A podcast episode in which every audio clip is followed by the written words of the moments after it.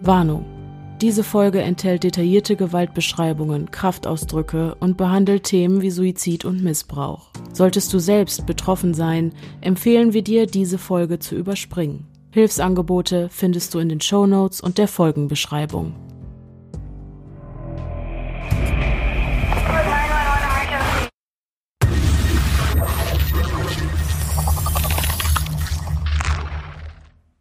Hallo und herzlich willkommen zurück zu einer neuen Folge des Podcasts Stimme im Kopf. Mein Name ist Denise. Mein Name ist Pia. Und, und wir, wir, sind die Stimmen, die, die ihr gerade im Kopf habt. Happy New Year, everybody. Wir hoffen, ihr seid gesund und munter ins neue Jahr gerutscht und habt Bock auf ein weiteres Jahr. Auch mit uns. Das wäre schön. Das wäre schön, das wäre sehr wünschenswert. äh, ich für meinen Teil habe die Weihnachtszeit wirklich gut genutzt, um meine Batterien aufzuladen. Und jetzt fühle ich mich, das habe ich auch Pia schon gesagt, wie so ein Matchbox-Auto, das man auf einem Teppich ganz nach hinten gezogen hat und dann hält man das da die ganze Zeit fest, aber du merkst, dieses Auto will losfahren. Ja. Und äh, oh, ich wünschte, ich hätte das auch. Ja. Also ich habe übelst Bock auf das, was da kommt und äh, bin auf jeden Fall erholt und fahre jetzt über los. Geil. Ich werde nicht länger festgehalten. Äh, ich hoffe, euch geht's genauso wie mir, aber ich glaube, äh, Pia geht's ein bisschen anders. Es war besonders. Was besonders war. Boah, ich bin müde. Ich hatte anderthalb Tage Pause, glaube ich. Aber äh, Zwangspause, hey, Weihnachten nennt man das. Richtig, richtig, so ist es. Betriebsferien genau. äh, aufgrund von Feiertagen. Äh, aber im Januar stehen ein paar Urlaube an und dann wird das schon. Das ja. äh, wäre zu hoffen. Ja. Hast du Vorsätze fürs nächste Jahr? Also ich mache mir ja nie Vorsätze, mhm. weil ich Vorsätze irgendwie Bescheid finde, aber einen habe ich tatsächlich, anders planen. Mhm. Also, muss, dass sich das ein bisschen entzerrt. Ja, ich muss ein bisschen ruhiger machen mhm. auf jeden Fall. Ich habe mich ganz schön überarbeitet und das möchte ich nicht wiederholen nach Möglichkeit. Das wäre mein einziger Vor äh, Vorsitz. Ein bisschen achtsamer mit mir zu sein. Mhm. Und du? Also ich glaube ja schon daran, dass so der frische Wind von einem neuen Jahr und dann die damit einhergehende Motivation durchaus so ein bisschen helfen kann, wenn man irgendwie alte Gewohnheiten gehen lassen will oder neue etablieren will. Aber für 2024 muss ich sagen, äh, habe ich dieses Jahr eigentlich äh, gar nicht so wirklich Vorsatzgedöns geplant und so, weil eigentlich denke ich mir so, also es ist ja nie zu spät, irgendwas zu ändern und so. Und das ich würde sagen, so. ne, jetzt so in den letzten Wochen ist schon vieles an seinen Platz gefallen und da bin ich schon so hier und da so ein paar Baustellen angegangen. Aber eine kleine Sache gibt's da doch. Und zwar hat sich das so etabliert, dass ich in letzter Zeit regelmäßig mit Freunden äh, so Serien- und Filmabende mache. Und da gab es dann auch immer reichlich Süßkram. Und ich habe einen sehr, sehr ausgeprägten süßen Zahn und konnte das dann immer nicht so gut stehen lassen. Und weil das zu so einer richtigen scheiß Gewohnheit geworden ist, dass wir da immer uns, weiß ich nicht, äh, Süßigkeiten holen, haben wir uns jetzt alle zusammen vorgenommen, dass 2024 Schluss damit ist und wir uns ab jetzt beim Serienbingen irgendwie anders behelfen müssen. Psst. Kurze Werbung. Wir sind jetzt auf Holy Eistees umgestiegen und das klappt erstaunlich gut, anstelle von Süßigkeiten zu essen, einfach was Süßes zu trinken und das ohne schlechtes Gewissen, denn die Eistees, ISO und Energy Drinks von Holy kommen ganz ohne Zucker und künstliche Aromen aus. Und wir zelebrieren das jedes Mal so richtig, wenn wir dann wieder eine neue Sorte ausprobieren. Das ist dann jedes Mal so eine richtige Verkostung und äh, bei der Sortenvielfalt wird es auf jeden Fall niemals langweilig. Die aktuellen Favoriten sind nach wie vor Peach and Black Tea. Das fühle ich sehr. Fühlt Pia auch sehr. Aber Achtung, ähm, mein zweiter Favorit, der hat sich seit dem letzten Mal geändert. Das ist jetzt nämlich Acai und Hibiskus. Beides heiße Empfehlungen von uns. Und wenn ihr auch etwas gesünder leben und Holly testen wollt, dann empfehlen wir euch das Starter Set Deluxe zum Durchprobieren. Das ist aktuell um 30 Prozent reduziert und somit zahlt ihr im Schnitt nur 80 Cent pro Getränk und mit unserem Code Stimmen5, komplett in Großbuchstaben, bekommt ihr nochmal 5 Euro Rabatt auf eure erste Bestellung. Alle Infos zu dem Angebot findet ihr auch nochmal in den Show Notes, der Folgenbeschreibung und in unserem Linktree. Und wir freuen uns über jeden, der bei unserer kleinen Challenge ein bisschen gesünder zu leben mitmachen will. Werbung Ende. Die heutige Folge ist ein Zufallsbefund will ich sagen. Wie gesagt, wir äh, waren hier im Hasselhaus und äh, Denise hat aus Versehen schnell eine ganze Folge geschrieben. Ja, und wir wollten so ein bisschen vorproduzieren und ich dachte, boah, okay, vielleicht mal so was kurzes, knackiges, spookiges für zwischendurch auch mal. Und dann habe ich gesucht, auch nochmal nach so paranormalen Fällen und so und bin dann über einen Fall gestolpert, der doch viel, viel mehr Verbrechen als übernatürlich ist und aber auch beides so ein bisschen drin hat und mich sehr, sehr, sehr an den Fall hinter Kaifek erinnert hat. Und es gibt ja, also es sind ja so die üblichen Verdächtigen, nach denen wir ständig und immer und immer gefragt werden, ob wir die mal behandeln können. Dazu gehört auch der Fall hinter Kaifek. Ich habe ähm, immer da, die wurden halt auch schon sehr oft behandelt. Ne? Die sind natürlich sehr beliebt und sehr viele sprechen drüber und die bleiben sehr in den Köpfen der Menschen. Ähm, habe aber bisher mich davon immer so, so ein bisschen distanziert. Aber ich glaube, dieser Fall hier, der, der wird das wieder gut machen, weil es gibt sehr viele Parallelen und einen krassen Plotwist, den ich nicht hatte kommen sehen. Ich bin ultra gespannt, weil ich liebe Hinterkaifeck. Ich hab's dir ja gesagt, mhm. als du dann irgendwie meintest, ah, oh, ich, das erinnert mich so daran und so und Plotwist und dies, das. Mhm. Und ich dachte so, ja, geil. Und hatte auch sofort richtig Bock, die jetzt hier noch aufzunehmen. Ja, auch eine komplett spontane Entscheidung. Äh, genau wie hinter Kaifeck liegt der Fall sehr, sehr lang zurück. Auch da haben wir Wünsche bekommen. Mach genau. doch mal was Altes. Mach was Altes. Ist alt. Uralt, staubig und alt. Altes, Mach doch mal wieder Altes. was Paranormales. Ist auch dabei mehr True Crime ist mehr True Crime. Also so viele Wünsche berücksichtigt und äh, Pia haben wir auch noch happy gemacht. Ja. Die hat dann nämlich gesagt, oh, da will ich aber dabei sein bei dem Fall und äh, ja, hier sind wir nun. Also, ich würde sagen, wir starten direkt rein, weil so kurz und knackig, wie ich das geplant hatte, ist dieses Skript überhaupt nicht geworden. Oh Wunder, oh Wunder. Deswegen würde ich sagen, lassen wir keine weitere Zeit verstreichen und legen los. Bin super gespannt. Wir schreiben das Jahr 1912. Es ist der 13. Juni und eine Kleinstadt im mittleren Westen Iowas hält den Atem an. Die Zeitungen berichten über einen grausamen Mord, der sich während nächtlicher Stille klammheimlich in ihrer Mitte zugetragen haben soll. Die örtliche Zeitung The Villisca Ray berichtet in ihren Schlagzeilen, dass man am Morgen zwei Erwachsene, eine Frau und ein Mann, sowie ihre sechs Kinder brutal ermordet in ihren Betten gefunden hatte. Ein Vorfall, der das Leben in der verträumten Kleinstadt drastisch verändern wird und dessen Nachbeben noch heute deutlich spürbar sind. Während sich die Bewohner der Kleinstadt zusammenrotten, sich in ihren Häusern verbarrikadieren und zu jeder Tages- und Nachtzeit Waffen bei sich tragen, tummeln sich auf den Straßen des ansonsten scheinbar ausgestorbenen Städtchens Zeitungsreporter, Ermittler und Polizisten, die mit Hilfe von Blutspuren versuchen herauszufinden, wer hinter dem grausamen Axtmord von Veliska steckt. Ein Verbrechen solch grausamen Ausmaßes sieht man nicht alle Tage, und aus diesem Grund wird die örtliche Polizei von Strafverfolgungsbehörden aus benachbarten Bezirken und Staaten unterstützt. Hunderte Seiten füllen sich in den folgenden Tagen und Wochen mit den Aussagen und Befragungen zahlreicher Zeugen. Die Gerüchteküche brodelt. Innerhalb der Bevölkerung kommt es mehr und mehr zu haltlosen Anschuldigungen, auch innerhalb von Familien und unter Freunden, während der Täter, unidentifiziert und ungestraft, vermutlich in ihrer Mitte sitzt, das rege Treiben beobachtet und sich ins Fäustchen lacht. Bis heute konnte der Axtmord von Williska nicht geklärt werden, doch hält er sich, obwohl er schon so lang zurückliegt, hartnäckig in den Köpfen der Menschen und wirft mehr Fragen auf denn je. Aber was war geschehen? Zurück in das Jahr 1912, der Tag des 9. Juni. Lena und Ina Stillinger, die Töchter von Joseph und Sarah Stillinger, machten sich am frühen Sonntagmorgen des 9. Juni auf den Weg zur Kirche. Nach dem Gottesdienst aßen sie bei ihrer Großmutter zum Mittag, verbrachten den Nachmittag mit ihr und besuchten anschließend zusammen mit der befreundeten Moore-Familie ein Kirchenfest, das an jenem Abend in der Kleinstadt ausgerichtet wurde. Williska City befand sich im Juni 1912 jedoch in einem Konflikt mit der zuständigen Stromversorgungsgesellschaft, weshalb man den Bewohnern in jener Nacht den Strom abgedreht hatte. Am Abend lag die Gegend also in absoluter Dunkelheit, und genau aus diesem Grund erachteten es Josiah und Sarah Moore für sicherer, die Stillinger Mädchen bei sich übernachten zu lassen, anstatt sie nach dem Kirchenfest noch nach Hause zu schicken.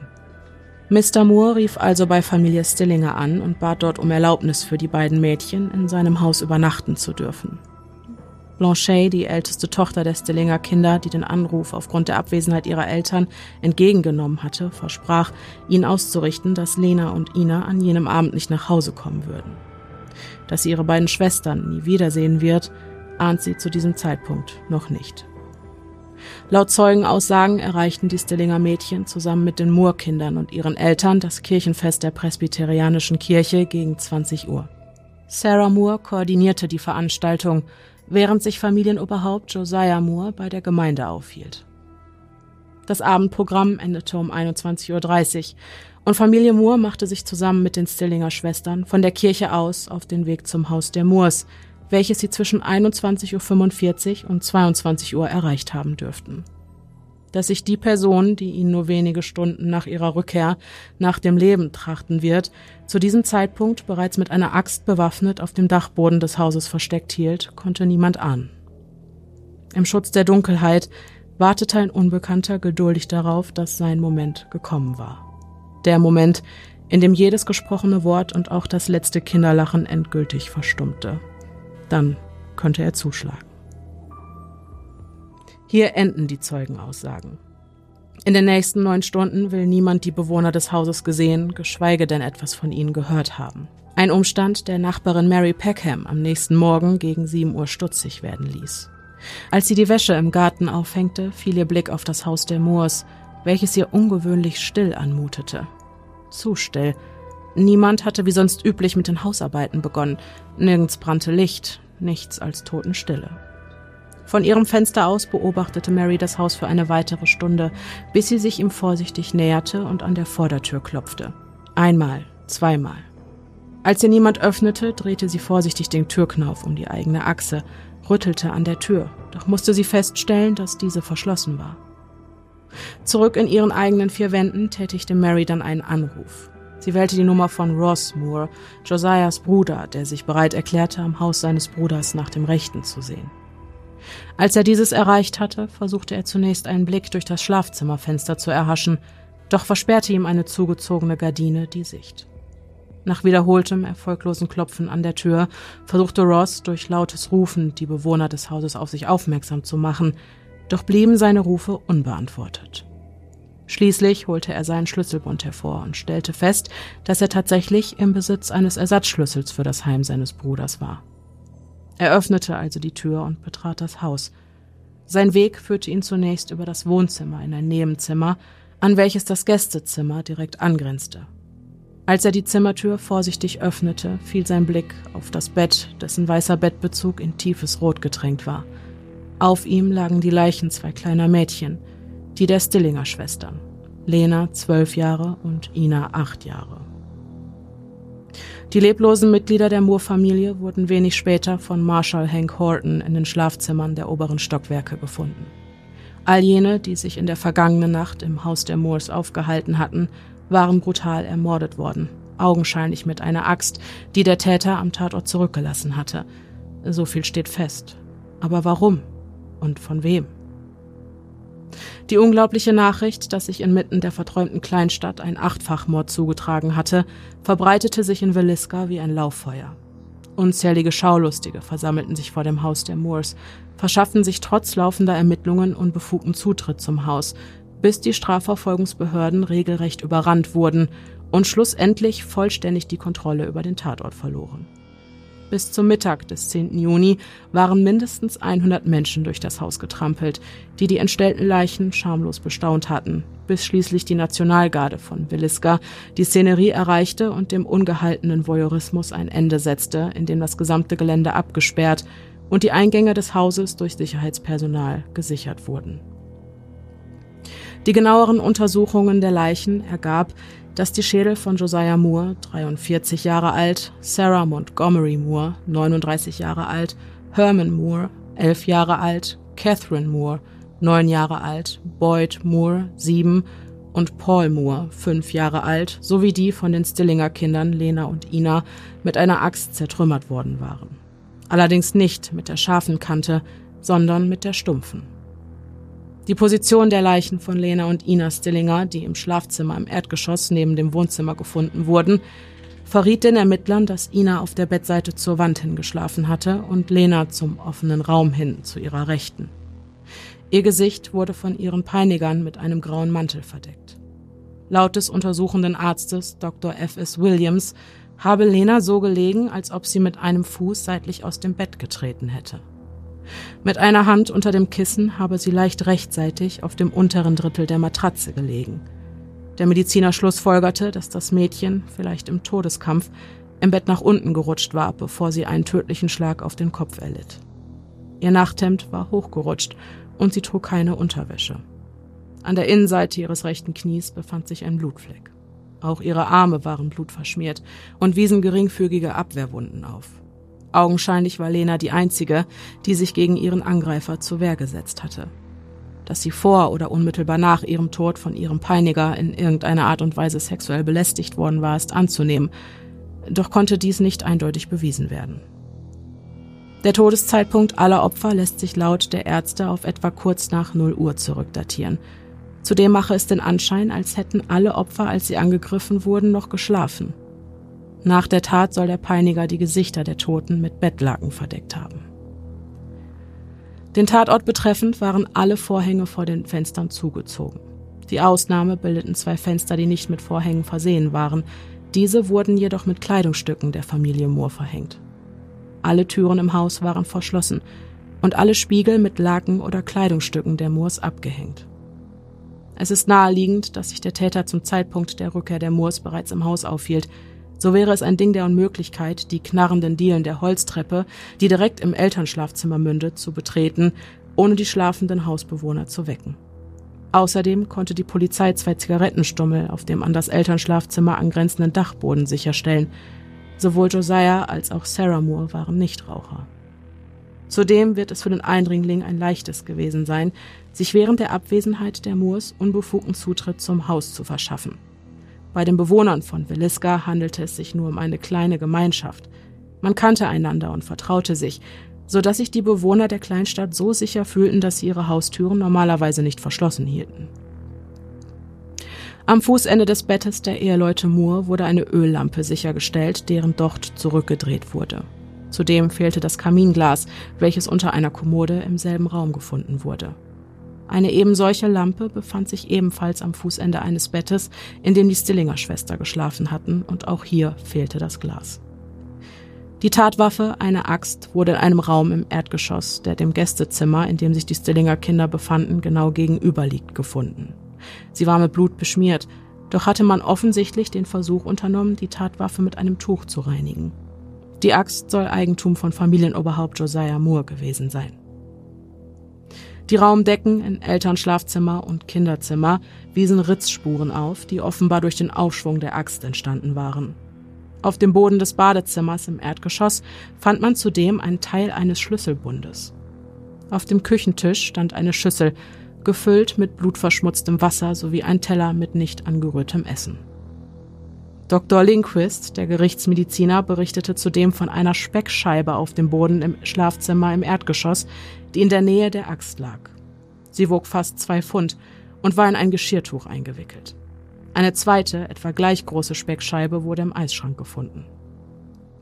Lindquist bemerkte außerdem einen von Sarahs Schuhen, den er neben Josiahs Bettseite fand. Er lag auf der Seite und wies sowohl im Inneren als auch unter der Sohle Blutspuren auf. Der Rechtsmediziner nahm an, dass der Schuh aufrecht gestanden hatte, als Josiah der erste Schlag mit der Axt traf, woraufhin das Blut vom Bett in den Schuh tropfte. Er glaubte, dass der Mörder zu einem späteren Zeitpunkt noch einmal zum Bett der Eheleute zurückkehrte, um seine Tat fortzusetzen und weitere Schläge zu versetzen und den Schuh dabei umstieß, woraufhin sich das Blut, das sich in ihm gesammelt hatte, in einer Lache um ihn herum auf dem Boden entleerte. Den Mord an den Moors betreffend wurden am 11. Juni insgesamt 14 Zeugen verhört. Die erste Person, die in den Zeugenstand gerufen wurde, war Mary Peckham. Sie sagte aus, dass sie direkt neben den Moors wohnte und sie gesehen hatte, bevor sie am Sonntagabend zur Kirche ging. Sie war jedoch gegen 20 Uhr zu Bett gegangen und hatte die Familie nicht zurückkehren sehen. Laut ihrer Aussage hat Frau Peckham in der Nacht keinerlei Geräusche aus dem Haus gehört. Sie sagte weiter aus, dass sie zwischen fünf und sechs Uhr morgens in ihrem Garten Wäsche aufhängte und um kurz vor sieben morgens bemerkte, dass es im Haus und auf dem Grundstück ungewöhnlich still war. Nachdem sie versucht hatte, die Moors zu wecken, ließ sie die Hühner frei und sah nach dem anderen Vieh. Anschließend rief sie bei Ross Moore an, um sich zu erkundigen, ob innerhalb der Familie Moore irgendetwas passiert war, das die Abwesenheit der Moors begründen könnte. Nachdem sie mit Jessie, der Frau von Ross, gesprochen hatte, sah sie, wie Ed Sally, einer der Angestellten von Josiah, den Stall betrat, um die Pferde zu füttern. Kurz darauf traf Josiahs Bruder Ross am Ort des Geschehens ein und fand schließlich den Schlüssel, um die Tür zu öffnen. Mary Peckham selbst habe auf der Veranda gewartet, während sich Ross im Haus umsah. Nachdem er zwei Leichen unter blutverschmierten Laken gesehen hatte, kehrte Ross sofort auf die Veranda zurück, wo Mary auf ihn wartete, um ihr mitzuteilen, dass etwas Schreckliches passiert war und sie anwies, den Sheriff zu rufen. Mary sagte zudem aus, dass die Türen mit einem Schlüssel verschlossen worden waren, der sich jedoch nicht im Inneren des Hauses befand. Der zweite Zeuge, der in den Zeugenstand gerufen wurde, war Ed Sally, ein Angestellter Josiahs. Sally sagte aus, dass er am Montagmorgen, dem 10. Juni, den Laden seines Vorgesetzten geöffnet hatte und kurz darauf den Telefonanruf von Ross, Josiahs Bruder, erhielt. Als Ed Sally bei seiner Vernehmung zu möglichen Feinden von Joe Moore befragt wurde, gab er zu, dass Joe mal einen Schwager erwähnt hatte, der eine Bedrohung für ihn und seine Familie hätte darstellen können. Joe habe zu ihm gesagt, ich habe einen Schwager, der mich nicht mag. Er sagte, er würde sich irgendwann an mir rächen. Der Schwager, auf den sich Moore bezog, war Sam Moyer. Sally bestritt jedoch weitere Informationen über jemanden zu haben, der Familie Moore nach dem Leben hätte trachten können und wurde daraufhin von seiner Befragung entlassen. Der nächste Zeuge, der etwas Spannendes zu berichten hatte, war Mr. Landers. Er hatte im Sommer seine Mutter besucht und wohnte nur ein paar Häuser von den Moors entfernt. Landers sagte aus, dass er am Sonntagabend kurz nach 21 Uhr zu Bett ging. Kurz bevor er einschlief, hörte er doch ein Geräusch, das ihn verwunderte und sich anhörte, als würde ein Junge irgendwo draußen nach einem anderen rufen. Laut Landers trat das Geräusch in regelmäßigen Abständen auf, doch konnte er es nicht weiter zuordnen und schlief kurz darauf wieder ein. Als er nach der genauen Uhrzeit gefragt wurde, gab Landers an, dass es etwa 23 Uhr gewesen sein müsste. Er sagte weiter aus, dass er sich zu diesem Zeitpunkt zwar nichts bei dem Geräusch gedacht habe, Ihm aber am nächsten Morgen, als er von den Morden hörte, der Gedanke kam, dass es sich bei den Geräuschen um das Stöhnen einer Frau gehandelt haben könnte. Die einzigen Fremden, die Lenders in der Nähe des Moorhauses gesehen haben will, waren zwei Tagelöhner, die am Samstagabend gegen 22 Uhr bei seiner Mutter vorbeigekommen waren. Landers konnte keine Angaben darüber machen, wann die Moors den Abend beendet haben könnten und wurde entlassen. Nach der Aussage der hinterbliebenen Stillingers wurde Charles Moore aufgerufen. Charles, ebenfalls einer von Joes Brüdern, konnte die Axt, die vermutlich die Mordwaffe war, nicht eindeutig als Joes Axt identifizieren, gab aber zu, dass Joe eine Axt im Kohleschuppen hinter dem Haus aufbewahrte. Charles sagte auch aus, dass er glaubte, dass es Joes Gewohnheit war, das Haus von innen abzuschließen, bevor er und seine Familie schlafen gingen. Ich ging mehrere Male morgens nach dem Gespann aufs Land und ich musste warten, bis jemand kam und die Tür öffnete, sagte er. Keine der befragten Personen schaffte es, Licht ins Dunkle zu bringen. Doch obwohl niemand jemals offiziell für die Axtmorde von Veliska zur Verantwortung gezogen werden konnte, schien es Bevölkerung und Behörden nicht an Verdächtigen zu mangeln, denn in den Tagen nach dem Verbrechen konnte man in jeder neuen Ausgabe der Tageszeitungen über mindestens drei mögliche Täter lesen. Frank F. Jones. Josiah Moore arbeitete mehrere Jahre lang für Frank Jones im Jones-Laden, bis er 1908 sein eigenes Unternehmen für Arbeitsgeräte eröffnete. Nach Aussagen von Einwohnern von Villisca war Jones sehr verärgert darüber, dass Moore seine Firma verlassen hatte und es ihm gelang, die sehr lukrative John Deere-Konzession mitzunehmen. Gerüchten zufolge hatte Josiah eine Affäre mit Johns Schwiegertochter Donna, was den Streit zwischen den beiden Männern nur weiter befeuerte. Detective Wilkerson von der Burns Detective Agency beschuldigte Frank und seinen Sohn ganz offen, einen Mann namens Williams Mansfield mit dem Mord an Joe Moore beauftragt zu haben. William Mansfield war auch als George Woolley und oder Jack Turnbow bekannt. Wilkerson zufolge war Mansfield ein kokainabhängiger Serienmörder, der auch für die Axtmorde an seiner Frau, seinem Kleinkind, seinem Schwiegervater und seiner Schwiegermutter in Blue Island, Illinois am 5. Juli 1914, also zwei Jahre nach den Morden in Villisca und die Axtmorde in Paola, Kansas, vier Tage vor den Morden in Villisca, sowie die Morde an Jeannie Peterson und Jeannie Miller in Aurora, Colorado verantwortlich war. Detective Wilkerson kam nach genauerer Untersuchung dieser Taten zu dem Schluss, dass sie alle auf genau dieselbe Weise begangen wurden, woraufhin er schlussfolgerte, dass derselbe Mann sie begangen haben muss. Bei allen Morden wurden die Opfer mit einer Axt erschlagen und die Spiegel in den Häusern der Toten waren mit Laken oder der Kleidung der Opfer abgedeckt worden. Auch die Öllampen mit entferntem Kaminglas habe man an jedem Tatort an den Fußenden der Betten sicherstellen können, und in der Küche wurde jedes Mal eine Schale mit blutigem Wasser gefunden, mit der sich der Mörder nach seinen Taten augenscheinlich gewaschen hatte. Zudem vermied es der Täter in jedem Fall, Fingerabdrücke zu hinterlassen, indem er Handschuhe trug, was Wilkerson als eindeutigen Beweis dafür sah, dass es sich bei dem Mann der Tat um Mansfield handeln musste, der aufgrund seiner Vorstrafen darum wusste, dass seine Fingerabdrücke bereits im Bundesmilitärgefängnis von Leavenworth archiviert waren. Zudem erklärte Wilkerson, dass er beweisen könne, dass der verdächtigte Mansfield in den Mordnächten an jedem der entsprechenden Orte anwesend war. Mit dieser Argumentation schaffte es Detective Wilkerson 1916 eine Grand Jury davon zu überzeugen, eine genauere und offizielle Untersuchung der Umstände einzuleiten. Mansfield wurde daraufhin verhaftet und aus Kansas City nach Montgomery County gebracht. Seine Lohnbuchhaltung lieferte schlussendlich jedoch das Alibi, dass sich Mansfield zur Zeit der Morde an der Moore-Familie und den Stillinger Schwestern nicht in Villisca, sondern in Illinois aufhielt. Aus Mangel an Beweisen wurde William Mansfield wieder freigelassen und gewann später einen Prozess, den er aufgrund der Anschuldigungen gegen Wilkerson in die Wege geleitet hatte, in dessen Folge er 2000 US-Dollar Schadensersatz erhielt. Wilkerson glaubte jedoch bis zuletzt, dass der Druck von Mansfields einflussreichen Auftraggeber Frank F. Jones nicht nur nicht unerheblich zu seiner Freilassung beigetragen hatte, sondern auch zur anschließenden Verhaftung und zum Prozess gegen Reverend Kelly führte. Ein Name, der uns noch vollkommen unbekannt ist, doch das ändert sich jetzt, denn Reverend Kelly ist einer unserer Hauptverdächtigen.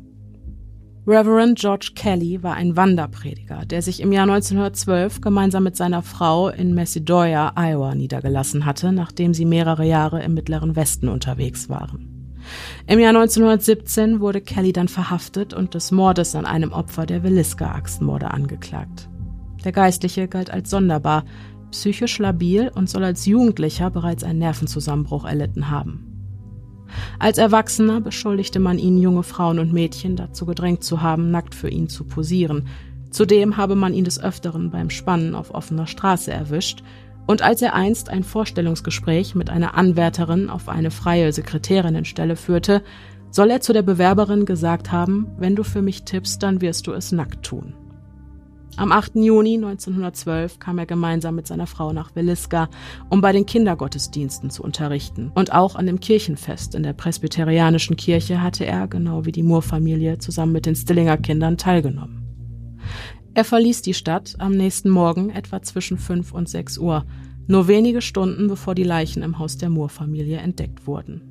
In den folgenden Wochen zeigte sich George Kelly fasziniert von dem Fall und schrieb zahlreiche Briefe an die Polizei, die Ermittler und die Familien der Verstorbenen. Mit dem überzogenen Interesse an der Tat, seiner Anwesenheit in Williska in der Mordnacht und seiner anschließenden Abreise in den frühen Morgenstunden des 10. Juni zog er den Verdacht erstmals auf sich. Ein Privatdetektiv schrieb daraufhin an Reverend Kelly zurück und fragte nach möglichen Details, die der Geistliche über die Morde haben könnte. Kelly antwortete sehr detailliert und behauptete in der Todesnacht Geräusche gehört und möglicherweise sogar die Morde beobachtet zu haben. Aufgrund seiner bekannten Geisteskrankheit fragten sich die Behörden, ob er die Details kannte, weil er die Morde begangen hatte, oder seine Berichterstattung nur an den Haaren herbeigezogen und ein Hirngespinst seinerseits war. 1914, zwei Jahre nach den Morden, wurde Kelly verhaftet, weil er obszönes Material per Post verschickt hatte. Er wurde in das St. Elizabeth Hospital eingewiesen, die nationale Nervenheilanstalt in Washington, D.C., und erneut spekulierten die an der Aufklärung der Moore-Morde beteiligten Ermittler, ob es sich bei Kelly um den Axtmörder handeln könnte. 1917 wurde Kelly dann erstmals wegen der Morde in Villisca verhaftet. Tatsächlich gestand der Reverend die Tat vor dem Beamten sogar, Doch tat er dies erst nach stundenlangen Verhören und er zog seine Aussage wenig später zurück. Inhalt seines Geständnisses war, dass er, als er am Abend des 10. Juni nach dem Gottesdienst über die Straßen lief, die Stimme Gottes gehört haben will, die ihm befahl, dem Schatten zu folgen, welcher ihn direkt zum Haus der Moors und zu der Axt im Schuppen führte. Anschließend habe sein Retter und Erlöser ihn dazu aufgefordert, sie alle zu töten. Slay and eat, soll die Stimme Gottes zu ihm gesagt haben, woraufhin Kelly dem Befehl Folge geleistet haben will. Doch auch die Geschworenen vor Gericht erachten sein Geständnis als unglaubwürdig, weshalb Reverend Kelly nach zwei getrennten Prozessen freigesprochen wurde. Seltsam ist jedoch, dass es Aussagen gibt, die behaupten, dass Kelly bei dem Vorhaben, wie er ein blutiges T-Shirt nach Omaha schickte, um es laut eigener Aussage dort reinigen zu lassen, gesehen worden sein will und dass er vor seiner Abreise am frühen Morgen des 10. Juni 1912 Mitreisende am Bahnsteig belästigte, indem er sich ihnen näherte und zu ihnen sagte, es sind noch acht Seelen übrig. Handelt es sich bei Kelly also um einen kaltblütigen Mörder, dessen innere Zerrissenheit zwischen Glaube und pädophilen sexuellen Neigungen in einem Massaker mündete, und waren die abgehängten Spiegel im Haus der Moors ein Symbol seiner Scham, oder ist Reverend Kelly nicht mehr als ein psychisch labiler Geistlicher, der gelegentlich persönliche Grenzen übertritt? Und hätte ein Geschäftsmann, der einen Rivalen aus dem Weg räumen will, wirklich den Tod sieben weiterer unschuldiger Menschen, darunter sechs Kinder, in Kauf genommen? Wie es die Ermittlungen von Detective Wilkerson bereits hatten anmuten lassen, besteht außerdem die Möglichkeit, dass es sich bei dem Achtfachmord in Villisca um das Werk eines notorischen Serientäters handelt. Durch Nachforschungen in Zeitungsarchiven stießen die Autoren des Buches The Man from the Train, Bill James und seine Tochter Rachel McCarthy James, auf zahlreiche Morde, die zwischen den Jahren 1898 und 1912 an Familien begangen wurden. Diese Verbrechen ereigneten sich in Nova Scotia, Oregon, Kansas, Florida, Arkansas und an anderen Orten. Obwohl viele dieser Verbrechen große Aufmerksamkeit erregten, sind sie, abgesehen von den Morden in Villisca, weitgehend in Vergessenheit geraten. Doch wollten die Jameses diesen Umstand mit der Veröffentlichung ihres Buches, ein gesammeltes Werk ihrer Befunde, im Jahr 2017 ändern. Denn sie sind sich sicher, den Täter, der hinter all diesen Verbrechen steckt, identifiziert zu haben. Der Mann aus dem Zug namens Paul Müller. Dieser Name wurde in den zeitgenössischen Medien offenbar nur mit einem einzigen Verbrechen in Verbindung gebracht. Ein Jahr lang wurde nach dem Täter erfolglos gefahndet, da er der einzige Verdächtige in einem Mordfall in West Brookfield, Massachusetts, aus dem Jahr 1897 war. Man hatte die mit einer Axt übel zugerichteten Leichen einer Familie in ihrem Haus gefunden, die Paul Müller zuvor als Landstreicher beschäftigt hatte. Von ihm selbst fehlte nach der Tat in West Brookfield jedoch jede Spur. Müller war 1897 etwa 35 Jahre alt, gab an, ein deutscher Militärveteran zu sein und hatte sich einen Ruf als geschickter Zimmermann erarbeitet, der nur wenig Englisch sprach. Er wurde als klein und muskulös beschrieben, und sein markantestes Merkmal waren die ungewöhnlich kleinen und weit auseinanderstehenden Zähne. Es wird vermutet, dass Müller höchstwahrscheinlich die meiste Zeit über als umherziehender Holzfäller gearbeitet hat, da er über herausragende Fähigkeiten in der Holzbearbeitung verfügte und, sofern denn schuldig, während seiner Taten eine Axt benutzte und die meisten Morde in oder in der Nähe von Abholzungsgebieten verübt wurden. Die Jameses weisen darauf hin, dass die örtliche Polizei zu gegebener Zeit in der Regel von einem lokalen Mörder ausging, der in irgendeiner Weise mit den Opfern in Verbindung stand. Das Konzept eines landesweit reisenden Serienmörders wurde in den meisten Fällen nicht einmal in Betracht gezogen, da der Begriff erst Jahrzehnte später definiert wurde, was dazu führte, dass ein solcher möglicherweise schlicht und ergreifend übersehen wurde. Die polizeilichen Ermittlungsmethoden und die Technologie waren Anfang des 20. Jahrhunderts noch nicht sehr weit fortgeschritten, so waren weder Fingerabdrücke noch Blutanalysen weit verbreitet, und die Tatorte wurden häufig von Schaulustigen überrannt, so wie es auch im Haus der Moors der Fall war. Die Autoren gehen davon aus, dass mindestens acht Personen fälschlicherweise für Müllers Verbrechen verurteilt und teilweise sogar hingerichtet oder gelyncht wurden. Den Jameses zufolge wurde also eine Reihe von Morden in den Jahren 1898 und 1912, von denen die örtliche Polizei annahm, dass es sich um Einzelfälle handelte, also in Wirklichkeit von einer einzigen Person, nämlich von Müller begangen. Diese Annahme begründen sie mit etwa 30 Parallelen, von denen viele bei den meisten dieser Verbrechen zu beobachten waren. Zu diesen Gemeinsamkeiten gehören, dass der Tatort nur wenige Gehminuten von einem Bahnhof entfernt liegt, der Müller nach seinen Taten vermutlich eine einfache Flucht ermöglicht hat. Dass ganze Familien spät in der Nacht in Kleinstädten mit wenig oder gar keiner Polizei ausgelöscht wurden. Dass die Familien eine Scheune hatten, in der sich der Mörder vor seinen Taten vermutlich versteckt hielt, um die Familien beobachten zu können. Dass die Familien keine Hunde hatten, die sie vor einem Eindringling hätten warnen können.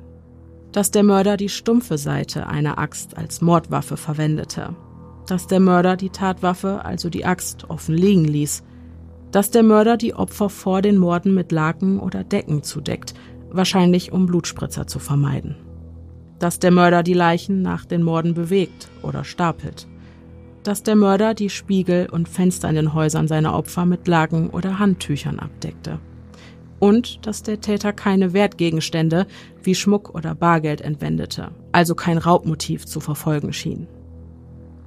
Bei seinen ersten Taten versuchte der Mörder oft, das Haus durch Brandstiftung zu zerstören, gab dieses Vorhaben jedoch nach und nach auf, möglicherweise weil ein Brandschneller die Aufmerksamkeit der Behörden auf den Tatort lenkte. Es wird davon ausgegangen, dass das Hauptmotiv des Mörders eine sadistische sexuelle Anziehung zu vorpubertären Mädchen war, die bei einer Vielzahl der Morde eine Rolle spielten während Erwachsene in der Regel im Bett überfallen und ermordet wurden, während sie schliefen, wiesen Mädchen oft Abwehrwunden oder andere Anzeichen eines Kampfes auf. In den Medienberichten über die Verbrechen wurde laut der Jameses häufig verschleiert, dass der Täter an den Tatorten ejakuliert oder die Mädchen nach dem Tod missbraucht hatte.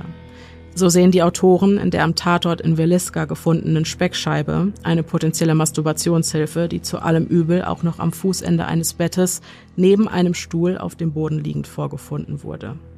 Der Stuhl stand so vor dem Bett, dass, wenn der Täter auf ihm gesessen hätte, er direkten Blick auf das Bett von Lena Stillinger hätte haben können. Das Mädchen, das augenscheinlich in ihrem Bett einige Zentimeter nach unten gerutscht oder aber gezogen worden war und dessen hochgerutschtes Nachthemd ihren ansonsten unbekleideten Unterkörper entblößte. Am Fußende ihres Bettes wurde zudem eine der Öllampen und an ihrem Oberschenkel ein blutiger Handabdruck sichergestellt. Nur Hinweise auf eine Vergewaltigung gab es laut der Rechtsmediziner keine. Die Jameses sind sich sicher, dass Müller 14 Familienmorde mit insgesamt 59 Opfern begangen hat und halten es für möglich, dass er an weiteren 25 Familienmorden mit insgesamt 94 Opfern beteiligt war. Wenn diese Zahlen zutreffen, läge Müller entweder direkt hinter oder sogar vor Samuel Little, dem amerikanischen Serienmörder mit den meisten bestätigten Opfern, der wegen 60 Morden verurteilt wurde und insgesamt 93 Frauenleben gefordert hatte. Der Umstand, dass nach 1912 die Verbrechen, die die eben genannten Merkmale aufwiesen, abrupt stoppten, könnte ebenfalls darauf hindeuten, dass sie tatsächlich von einem notorischen Serientäter, bei dem es sich vielleicht um Paul Müller handelt, begangen wurden. So. Und jetzt pass auf. Die Autoren vermuten auch, dass Müller für die Hinterkaifeck-Morde von 1922 in Deutschland verantwortlich sein könnte. Die Morde wiesen einige Ähnlichkeiten mit den Verbrechen in den USA auf, darunter die Ermordung einer ganzen Familie in ihrem abgelegenen Haus, der Abtransport der Leichen nach der Ermordung, ein junges Mädchen unter den Opfern, die Verwendung der stumpfen Seite eines landwirtschaftlichen Geräts als Waffe, in diesem Fall eine Spitzhacke, und das offensichtliche Fehlen eines Raubmotivs. Die Autoren vermuten, dass Müller, der in den zeitgenössischen Medien als deutscher Einwanderer beschrieben wird, die USA in Richtung seines Heimatlandes verlassen haben könnte, nachdem private Ermittler und Journalisten angefangen hatten, Muster in den Familienmorden über Staatsgrenzen hinaus zu erkennen und darüber zu berichten. Unter anderem aufgrund der verbesserten Kommunikationstechnologie stellten Beobachter zunehmend Ähnlichkeiten zwischen den Verbrechen fest. 1911 erreichten erstmals dem Verbrechen in Veliska sehr ähnliche Morde, bei denen zwei Familien in nur einer einzigen Nacht ausgelöscht wurden, landesweites Aufsehen. Vermutlich werden wir nie erfahren, was sich in jener Nacht in dem Haus von Josiah und Sarah Moore zugetragen hat. Der Mörder wurde nie gefasst und angesichts der vielen Jahre, die seit dem Verbrechen verstrichen sind, wird er sein dunkles Geheimnis mit in sein Grab genommen haben. Aber jetzt würde ich doch mal gerne wissen, ob du Gedanken, Ideen, Einfälle, Verdächtige, Meinungen zu diesem Fall hast.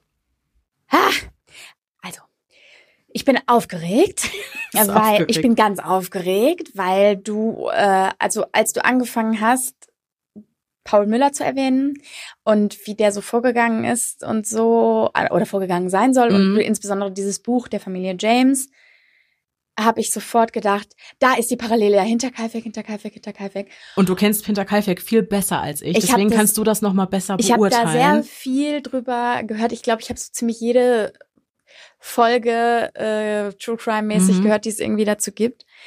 Und der Fall ist wirklich sehr, sehr faszinierend.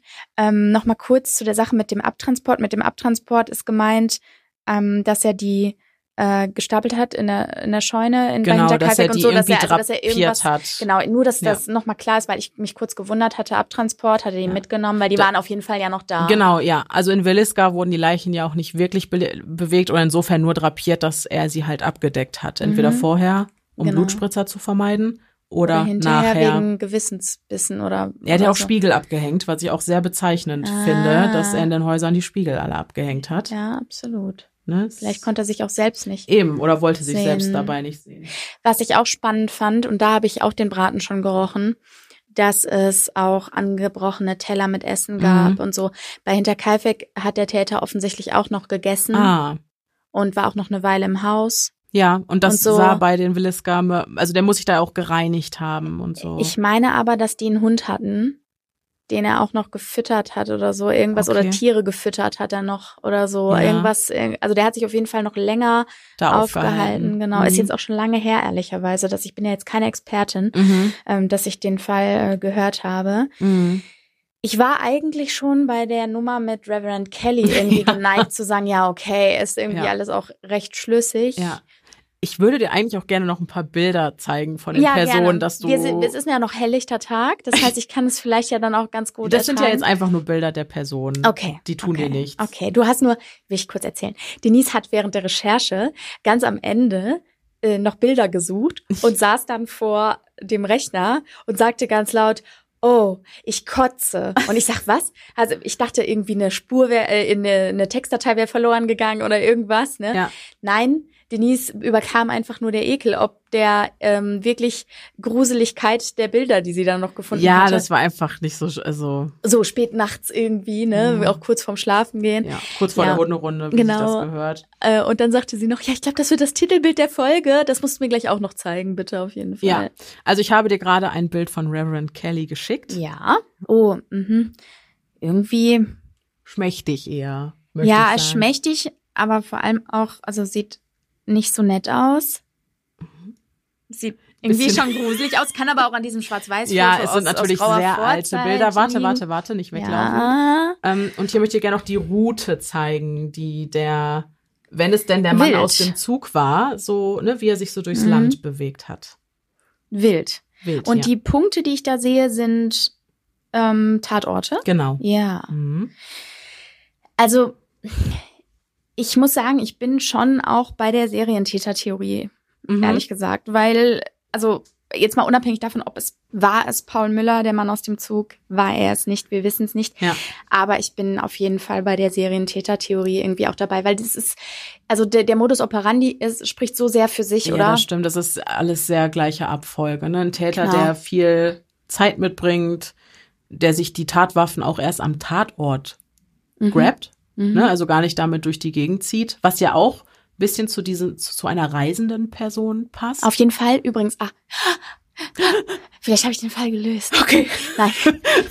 Du hast gesagt, dass der Paul Müller als Landstreicher beschäftigt war, auch als Tagelöhner.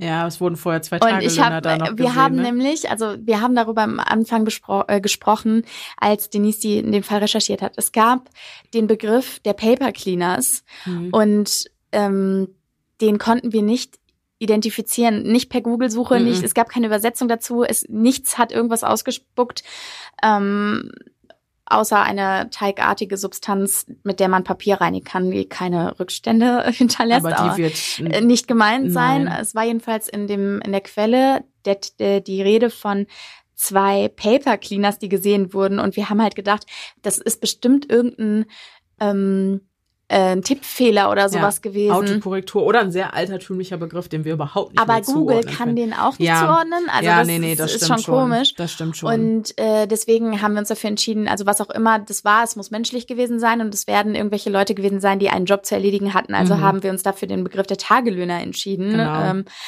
und wenn das denn so ist, dann ist es gar nicht so unsinnig, ja, dass auch Paul Müller sich zu dem Zeitpunkt dort hätte aufhalten können, wenn Mhm. er von dem Zeugen gesehen worden sein will. ja, So. ja, Ne? wahrlich.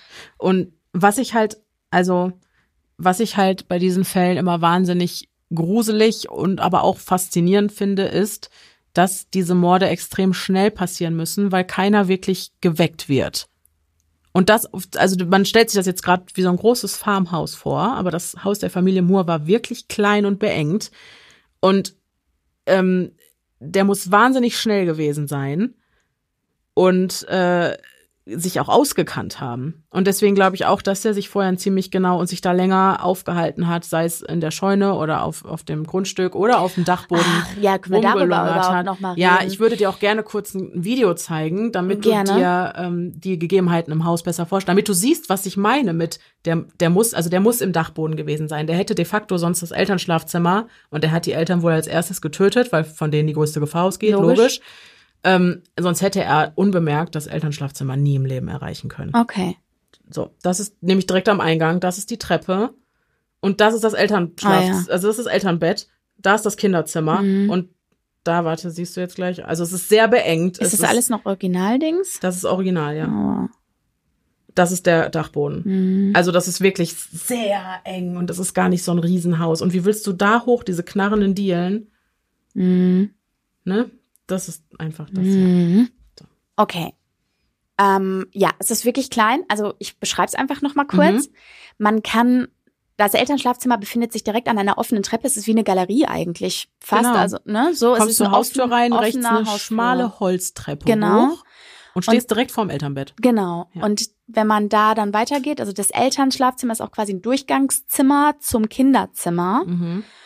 Und die Diele ist schon auch, also es ist eine alte Holztreppe, das heißt, das geräuschlos hinter sich zu bringen, ist schwierig. Ich glaube nicht, dass diese Menschen wie ich immer mit Oropax geschlafen haben. Das. Ähm, das heißt, tatsächlich bin ich da voll bei dir, der muss sich auf dem Dachboden versteckt haben.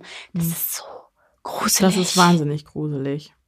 Also- Die Vorstellung ist so gruselig. Und man sagt auch, dass er wohl die stumpfe Seite der Axt benutzt hat, weil die großflächiger ist, weil die einen unmittelbaren Todeseintritt mehr garantiert als die scharfe Seite und weil du da nicht riskierst, dass die Schneide im Schädel stecken bleibt. Das macht ehrlich gesagt Sinn. Mhm. Ich hätte es wahrscheinlich auch so begründet, wenn man Ja. mich gefragt hätte, warum. Ja, also das ist so die offizielle Ja. Erklärung dafür. Ja. Ja. Okay. Uh. Ja. Mann, Mann, Mann, Mann, Mann. Aber- Also, Leute, äh, also, Wir sind noch nicht am Ende. nee, aber vielleicht müssen wir, ich, bin- ich hänge jetzt bei Hinterkaifeck wieder fest. Ich weiß, wir sind noch nicht am Ende, aber ich bin noch ganz äh, aufgewühlt jetzt von diesen ganzen neuen Erkenntnissen. Wusstest du denn, dass es vielleicht ein, äh, die Theorie gibt, eines Serientäters, der sich auch äh, übersee aufgehalten Ja, hat? äh, die gibt es, das wusste okay, ich. das wusste ich zum Beispiel gar nicht. Ähm, aber es gab ja in dem Fall auch noch recht viele andere oder zumindest einen, äh, ihr hört es euch einfach an, fuckt euch da mal rein, ähm, auch recht plausiblen Verdächtigen, wenn ich mich richtig Mhm. erinnere. Aber das hier schlägt dem fast den Boden aus. Also das ist schon wirklich spannend. Ja.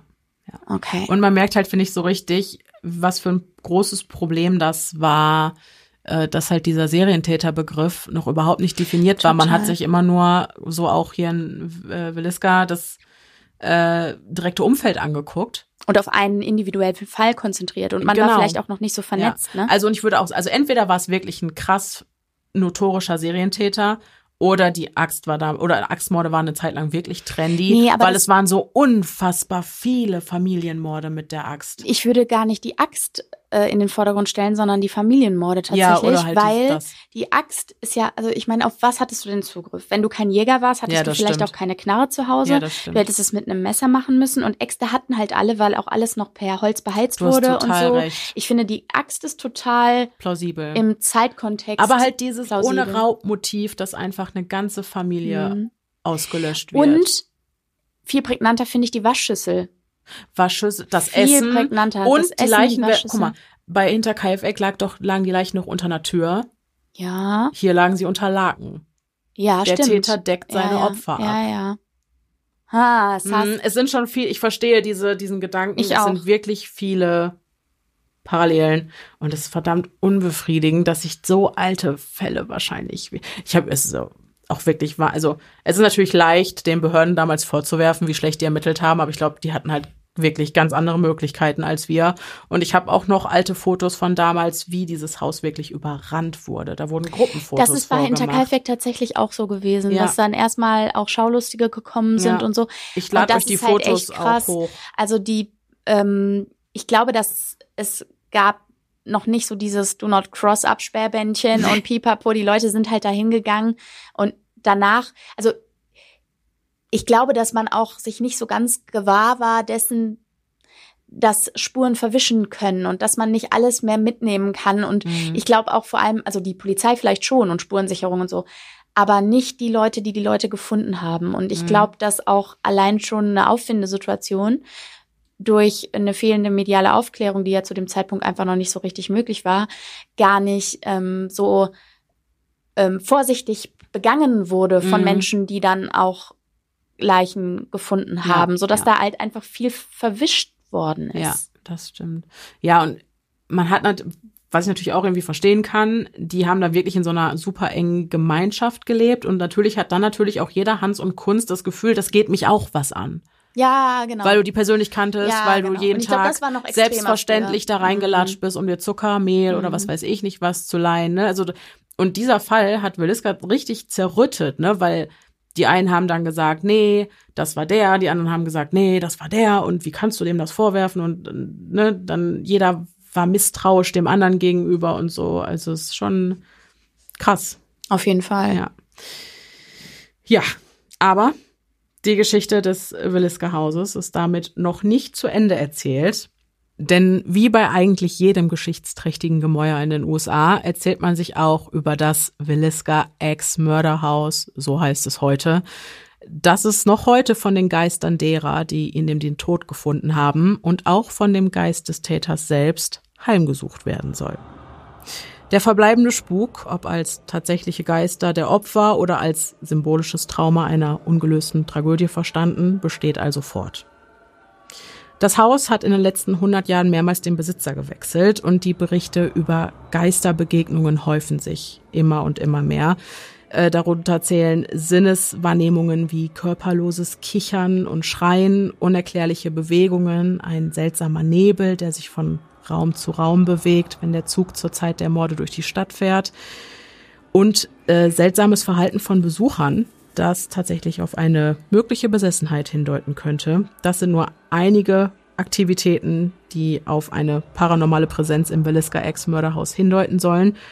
Und genau aus diesem Grund dient das alte Gemäuer heute auch als paranormales Hotel, in dem Gruppen von sechs oder weniger Personen für erschwingliche 428 Dollar eine Übernachtung im Haus buchen können. Wow. Genau. Die Unterkünfte selbst sind allerdings extrem spärlich und es wird sogar empfohlen, dass die Gäste ihren eigenen Schlafsack einpacken sollen, wobei vermutlich ohnehin niemand viel schlafen wird, der da die Nacht verbringt. Und äh, die Besitzerin des Hauses, Martha heißt sie, handhabt das so, dass die Gäste dann bei ihrer Ankunft einfach einen Schlüssel ausgehändigt bekommen und dann von ihr für die Nacht alleine dagelassen werden. Und sie selbst sieht davon ab, öffentlich oder gegenüber ihrer Besucher von ihren eigenen Erfahrungen zu sprechen, weil sie eben keine Ideen in die Köpfe der Menschen pflanzen will und sie überlässt es halt jedem Einzelnen, das Haus zu besuchen und einfach seine ganz eigenen Erfahrungen zu machen. Ja, es braucht ja auch nicht mehr zu sagen. Also ich sag mal, das ist jetzt irgendwie auch Ja. süß. Ja, ich sag das nicht öffentlich. Nee, musst du auch gar nicht, Schätzelein. Nein, Das nein, ist schon bekannt. Sie, sie sagt gar nichts, was da so los und das machen ja auch die Besucher dann, die übernehmen das ja genau, für sie, ne? das ist ja so. Genau. Anders handhabt das aber der Housekeeper, äh, der das alte Haus für die Besitzerin instand hält und beaufsichtigt und auch äh, Führungen macht und so. Äh, dieser nennt sich Johnny und der hat von Anfang an über seine Beobachtungen in dem Haus mit der Hausnummer 508 Buch geführt und seine Erfahrungen mit denen der Besucher abgeglichen. Und dabei hat er festgestellt, dass die Erfahrungen tatsächlich gar nicht mal so fürchterlich individuell sind, sondern dass es tatsächlich immer wiederkehrende wieder wiederkehrende Motive und Parallelen gibt. Johnny hat in den vier Wänden, so sagt er, zwar niemals einen Geist gesehen, aber ansonsten eigentlich alles erlebt, was die Palette der Spukphänomene zu bieten hat. Schwere Schritte auf den Dielen in den oberen Stockwerken, Kinderspielzeug, das sich verselbstständigt, ein Zupfen an der Kleidung, als würde jemand deine Aufmerksamkeit haben wollen, Bälle, die aus dem Nichts über Flure rollen und es soll sogar schon zu physischen Angriffen äh, durch die Entitäten auf die Besucher gekommen sein. Das belegen Fotos, die Johnny zu Dokumentationszwecken von den Kratzern und Striemen, die plötzlich auf der Haut der Betroffenen erschienen sind, äh, gemacht wurden und die hat er dann da im Haus an einer Pinnwand ausgestellt. Ach, wie schön. Sicherlich mit ah, Erlaubnis wow. der Besucher. Okay. Also ich glaube nicht, dass es einfach so, also du, die müssen das ja auch fotografieren lassen und die wollen, Entschuldigung, jemand, der da hinfährt, der will das ja auch, ne? Ja. Du suchst ja die Erfahrung. Ja, man So. will das dann. nicht angegriffen werden. Aber man, man, also du fährst ja nicht dahin, um eine ruhige, idyllische Nacht zu verbringen. Nee, es war. Dann kannst du dir eine luxuriösere Unterkunft Ja, suchen, war. wo du auch nicht deinen eigenen Schlafsack mitbringen musst und vielleicht sogar noch ein Handtuch kriegst. Stimmt schon. So. Neben den ungewöhnlichen und immer wieder auftauchenden Geräuschen im Haus erzählt Johnny zudem von einer Schattengestalt, die er selbst genau wie viele Besucher im Haus bereits des Öfteren gesehen haben will. Äh, darunter auch Gruppen paranormaler Ermittler, die die Gestalt auf Fotos und Videomaterial Material eingefangen haben. Und auch Reverend Kelly hat ja von einer Schattengestalt berichtet. Die Frage, was zuerst da war. Wahrscheinlich Reverend dieser, Kelly oder die wahrscheinlich Schattengestalt? Reverend Kelly mit Ja. seiner Geschichte über die Schattengestalt. Türen sollen sich von selbst öffnen und auch an Windstellentagen von selbst wieder zuschlagen. Schaukelstühle setzen sich auch unbemannt in Bewegung, Objekte fallen von ihren Ablagen und verschieben sich von Geisterhand und sogar Stimmen sollen aus den oberen Stockwerken, insbesondere während dunkler Nächte, immer wieder zu hören sein, die, wie Johnny sagt, in stundenlange, nicht enden wollende Konversationen verwickelt zu sein scheinen. Also painfully long, hat er gesagt. Okay. Gut, da hat jemand viel zu sagen. Ja. Ähm, das Haus habe außerdem eine ganz mittelbare Wirkung auf die Psyche seiner Bewohner. So beschreibt Johnny ein Gefühl, das ihn immer wieder heimsucht. Wenn er sich zu lange im Haus aufgehalten hat, das dem des Angetrunkenseins so ein bisschen ähnelt und erst nachlässt, wenn er dann wieder längere Zeit draußen war. Und auch diese Aussage deckt sich mit vielen Erfahrungen der Besuchern. Ich habe viele Rezensionen gelesen und viele Berichte und äh, viele, die halt ganze Nächte in diesem Haus verbracht haben, wollen nach ihrem Aufenthalt Stunden oder Tage lang gebraucht haben, um sich von diesem, diesen Erschöpfungszuständen zu erholen. Ich glaube, Pia bräuchte auch lange, um sich von dieser Übernachtungserfahrung zu erholen. Also Pia ist auf jeden Fall raus bei jedweden Unternehmungen in diese Richtung.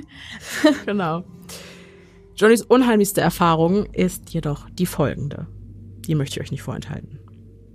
Eines Abends nach Ladenschluss sozusagen war er gerade dabei, das obere Stockwerk zu reinigen, als er plötzlich hörte, wie jemand durch die Haustür im Erdgeschoss das Haus betrat und sich über die Treppe dem ersten Stockwerk und sich damit auch ihm näherte. Und wütend darüber, dass sich jemand unbefugten Zutritt zum Haus verschafft hatte, nach Ladenschluss, plante er einen Eindringling dann zu erschrecken und versteckte sich mit der mit dieser Absicht in einen begehbaren Kleiderschrank, der direkt äh, an das Elternschlafzimmer angrenzt. Und als die Schritte dann auf der anderen Seite der Tür im Schlafzimmer angekommen waren, und äh, das waren sie wohl wirklich, denn Johnny will sogar halt die Erschütterung im Boden und das, die Bewegung der Holzdielen unter seinen Füßen gemerkt haben, ist er dann halt mit der Absicht, den Einbrecher zu erschrecken, schreiend aus diesem Schrank geplatzt und äh, wie sollte es anders sein?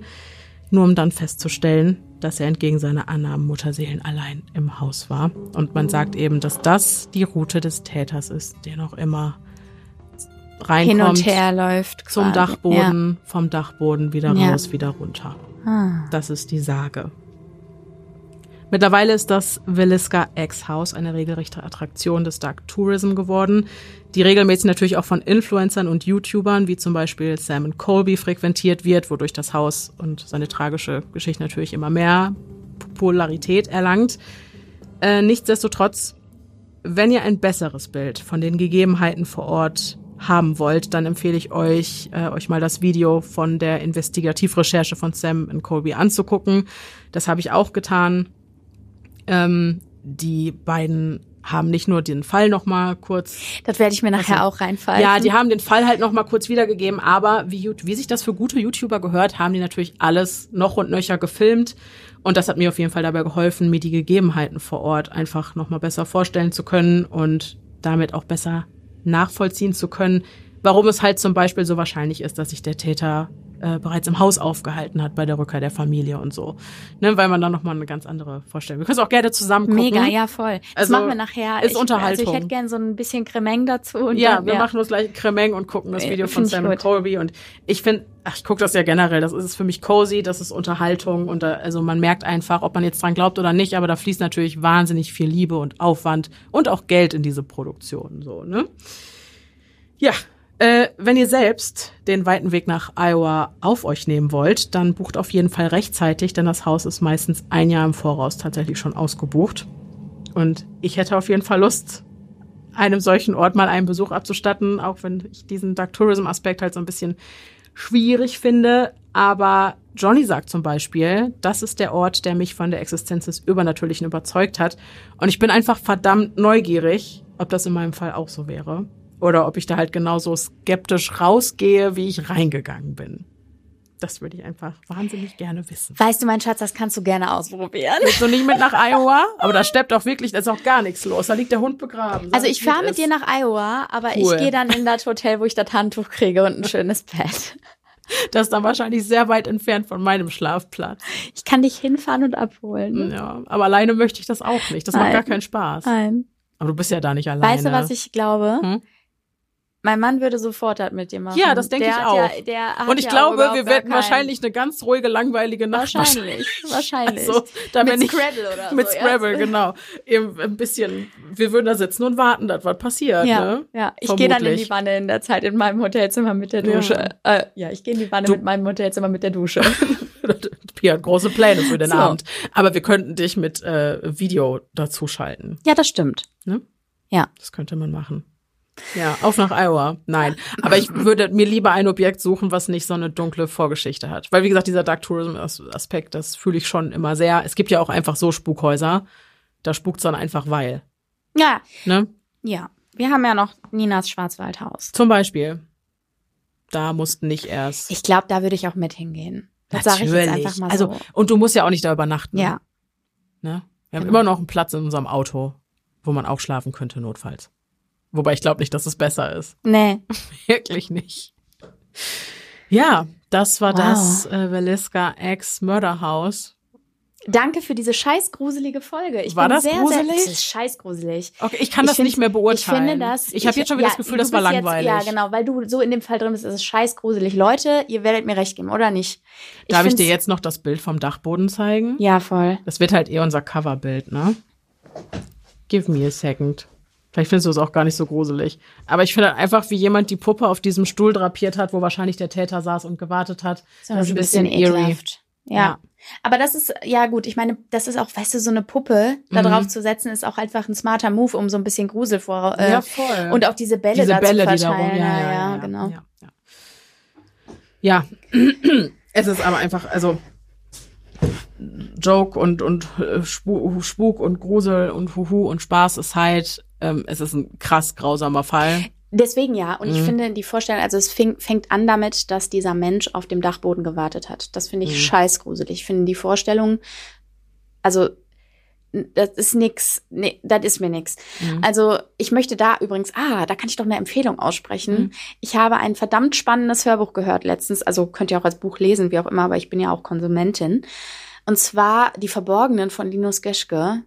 Ähm, da war ich, ich hatte sehr stark diese Vibes äh, beim Hören deiner, deines Falles. Ah, okay. Ähm, und das Buch, also es ist ein Thriller, aber ohne Ermittler und so ein Shishi. Ich finde ja das Ermittler-Narrativ sehr ausgelutscht. Mhm. Das ist very 2010 und ich mag es überhaupt nicht Okay, mehr. also ohne Ermittler. Ohne Ermittler und einfach Schicksale von Menschen, ähm, die aber dann eben irgendwie auch äh, äh, ordentlich Spannung beinhalten. Und da geht es auch um jemanden, der ein ähm, bisschen wie unsere Frau im Schrank, auch diese Vibes hatte ich übrigens, Mhm. äh, ja, im Verborgenen auf den Dachböden von anderen Menschen haust und sich dann des halt Tages, so äh, wenn die Leute arbeiten sind, äh, an deren Essen bedient und duschen geht. Ja, so, so. die Schrank im Frau. Äh, die, Die Schrank im Frau, das sage ich ja gerade, die Frau im Schrank. die Frau Genau. im Schrank mäßig, Genau, genau. genau. Ja. Die Schrank Äh, im Frau.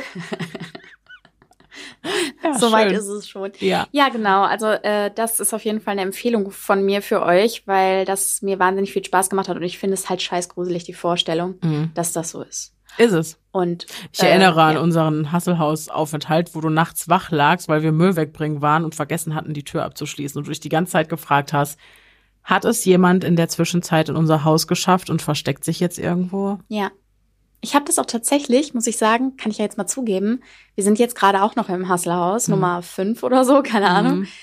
Und inzwischen ist es tatsächlich auch so, dass ich dazu neige, die Türen auch abends äh, äh, immer doppelt und dreifach darauf zu kontrollieren, ob sie abgeschlossen sind, Ich weil bin ich nachlässig geworden. Das ist nicht schlimm. Ich bin ja Mhm. nicht nach, also ich bin ja das Gegenteil Mhm. geworden quasi. Deshalb, äh, ich, ich, ja, irgendwie hat mich das schon auch, diese Erfahrung, da wach zu liegen und zu überlegen, stehe ich jetzt auf, kontrolliere ich die Türen, Mhm. was ja völliger Unsinn gewesen wäre, weil wäre der Axtmörder da gestanden, hätte ich jetzt auch nichts mehr tun können. Da machst ganz du nichts. ehrlich, da, also bei einem Axtmörder, bei den Türen machst du da auch nichts mehr. Ja. Die sich ist alles aus Pappe. Ja, eben. Ja. Ja. Naja, gut. Gut, also es freut mich, äh, dass die Folge trotz abgestumpften Nervenkostüm für dich trotzdem ein bisschen gruselig war. Absolut. Ich kann es nicht mehr gut beurteilen. Ähm, Ich hoffe, sie hat euch auch gefallen und war trotz, also ein bisschen spannend, ein bisschen gruselig und nicht zu unkoordiniert, weil ich hätte jetzt wieder 8000 Jahre in die Tiefe buddeln können, aber so. Ich glaube, es war wunderbar. Also ich habe Ja. sehr genossen. Vielen und Dank. ansonsten kann man ja vielleicht auch noch mal über Hinterkaifeck sprechen, wenn da jetzt äh, gesteigertes Interesse oder äh, wenn da Bedarf besteht. das wäre irgendwie geil. Ja. Okay. Gut, dann äh, ja, wir hoffen, wie gesagt, dass euch diese Folge gefallen hat, dass wir uns beim nächsten Mal wieder hören. Bis dahin, bleibt sicher. Es ist gefährlich da draußen.